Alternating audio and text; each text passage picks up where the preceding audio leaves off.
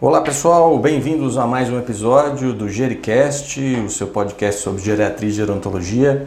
Hoje temos como convidada Lidiana Alves, que é fisioterapeuta especializada em gerontologia, atual coordenadora do serviço multidisciplinar da Mais 60 Saúde. Tudo bem, Lidiana? Oi, doutor Estevam, é um imenso prazer estar participando do Gericast. Espero contribuir com informações relevantes aí para o canal. Lidiana, o assunto de hoje é um assunto que parece meio banal, mas ele tem algumas particularidades bem interessantes. O assunto é sobre dispositivos de apoio para as pessoas idosas. Muita gente associa o envelhecimento àquela figura da pessoa com a bengala, mas a gente tem muitas outras coisas para apoio. Fala um pouco dos dispositivos que a gente tem disponível. Os principais eh, dispositivos auxiliares à marcha que a gente encontra hoje são basicamente divididos em três categorias, né? Bengala, muleta e andador. A escolha do dispositivo a ser prescrito, ele vai depender da necessidade e grau de funcionalidade de cada paciente, sendo usado para auxiliar na melhora da marcha, consequentemente melhor equilíbrio, no controle da dor, na fadiga muscular, na fraqueza e instabilidade articular também. Atualmente temos disponíveis vários tipos de bengala, por exemplo, sendo de alumínio ajustável, a convencional de madeira, a com recuo, sem recuo, com uma ponta, três pontas, quatro pontas. O que é um recuo? Recuo é quando a, a, a, bengala, ela geralmente ela é reta, né? O recuo é como se ela tivesse um L. E aí ela dá um pouco mais de apoio e sustentação. O andador também a gente tem o andador fixo, tem andador articulado, andador com rodas dianteiras, quatro rodas. Muleta também, a gente tem muleta axilar e muleta de antebraço, que também é chamada de canadense. Como é que eu escolho? Tem uma indicação para cada um desses tipos? Sim, tem uma indicação. As principais indicações para o público idoso, a gente geralmente vê bengala e andador. Assim, é um grande desafio a prescrição e o uso correto desse, desses dispositivos, né?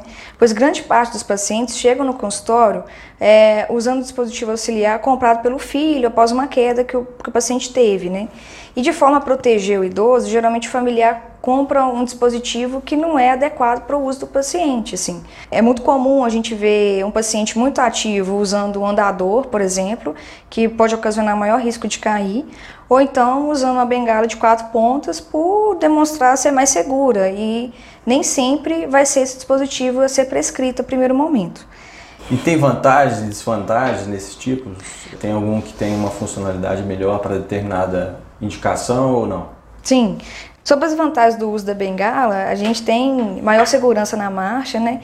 melhora o equilíbrio, contribui para o alívio da dor, porque diminui a compressão nas articulações, são parceiras na hora de subir e descer escadas, pois diminui a sobrecarga na musculatura do quadril, né? Chega a transmitir para as extremidades inferiores de 20 a 25% do corpo, do peso corporal. Geralmente deve ser prescrito para idosos mais ativos, com cognitivo preservado, pois oferece um maior grau de liberdade mesmo para o paciente. Já o andador, por ter uma maior área de contato com o solo, né, tende a aumentar a área de suporte, então favorece maior segurança no ortostatismo, por exemplo, que é o ficar em pé, e na marcha de um paciente com um grau de fragilidade maior. Escolher o melhor dispositivo vai depender principalmente do nível de fragilidade e função de cada paciente.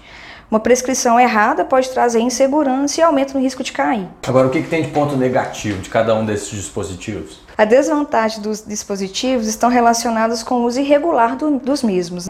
Muitos idosos utilizam a bengala como um acessório, por exemplo, e não como um apoio. É comum vermos idosos deambulando, carregando o dispositivo ao invés de fazer o apoio no chão, o que favorece maior risco ao invés de segurança. Outro ponto que também chama atenção é a grande relação da bengala com o estar velho. É bastante comum os pacientes terem resistências com o uso. Várias vezes, quando questionados sobre o dispositivo, a resposta é curta, dizem, ainda não está na hora. Por trás disso vem nos dizer que assumir a bengala é assumir que está velho. E ocasionando, então, assim, por muitas vezes, maior chance de queda, aumento do medo de cair. A pessoa se expõe ao invés de estar se protegendo. Exatamente. E conta uma coisa, qual que é a altura ideal para uma bengala ou para um, um, andador?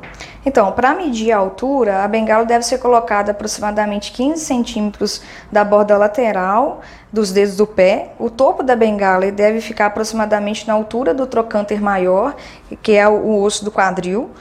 E o cotovelo deve estar levemente flexionado, de 15 a 30 graus. Para a altura do andador, a gente utiliza o mesmo método da bengala, né? É, usando o trocânter maior como referência. Mas é muito importante ressaltar que se deve levar em consideração também as variações anatômicas de cada paciente. Qual que é o erro mais comum que você observa é, no uso dos dispositivos de apoio? O principal erro que eu, que eu, observo é a questão mesmo de não ter esse contato no solo quando o uso da bengala e também quando o andador, por exemplo, é um paciente que ele é funcionalmente bem, assim, ele tem uma função boa, ele não é frágil e é prescrito o andador para ele, ele, ele avança o andador, então correndo maior risco de cair. Um dos principais erros que a gente vê é a questão da altura também, que pode acontecer, às vezes a altura do dispositivo está muito é, alta ou muito baixa, pode ocasionar problemas de coluna, sobrecarga no ombro. Basta uma pessoa adquirir um dispositivo e sair usando? Assim, tem um modo de instrução que a gente fala para essas pessoas que usam esses dispositivos de apoio? Sim, tem sim. É, apesar de parecer intuitivo, né, não deve ser. O objetivo do dispositivo é aumentar a base de apoio e distribuir a descarga de peso.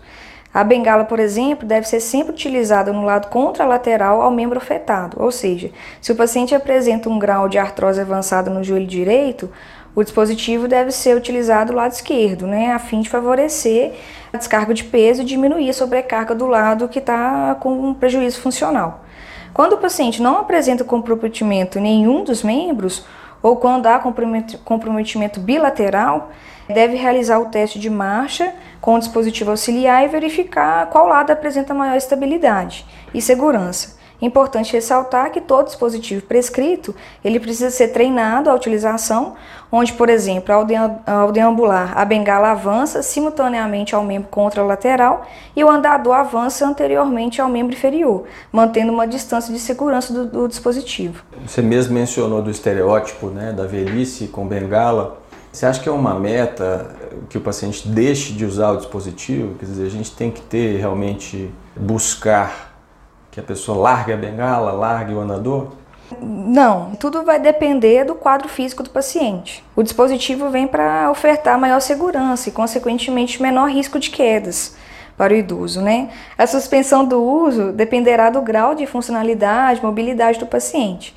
Puramente o uso do dispositivo não melhorará o equilíbrio do paciente a ponto de não precisar usar mais. Precisaremos de outras intervenções fisioterápicas para garantir esse objetivo. O uso correto do dispositivo ele vem para possibilitar maior grau de independência e liberdade para o paciente, oferecendo assim melhora da qualidade de vida. Né? O uso de dispositivo é parte integrante de um conjunto que é maior. Você concorda? O que mais que a gente deve fazer, priorizar do ponto de vista de estruturas para a prevenção de queda? Sim, doutor Estevam. Assim, a prevenção de queda hoje se dá através de vários fatores, desde a organização do ambiente domiciliar do paciente, como a retirada de tapetes, fios elétricos ou qualquer objeto que possa oferecer risco de quedas. A utilização de barras de apoio, assentos sanitários levantados no banheiro, tapete antiderrapante, cuidado com animais de estimação, como também o uso adequado de calçado, são alguns exemplos que devem ser chamados a atenção. Além desses cuidados, né, a procura por um fisioterapeuta especialista em geriatria se torna importante, já que a partir de uma avaliação a gente consegue identificar com testes específicos de equilíbrio se o idoso apresenta algum déficit de equilíbrio e assim possibilita também o tratamento de maneira preventiva, garantindo melhora da qualidade de vida e sobrevida dessa população. Muito bem, essa foi Lidiana Alves. Obrigado pela sua presença, pela sua contribuição para o canal. Aproveite para compartilhar com aquele colega, com seu amigo, sua amiga e deixe seus comentários para a gente ir cada vez mais melhorando. Um abraço a todos.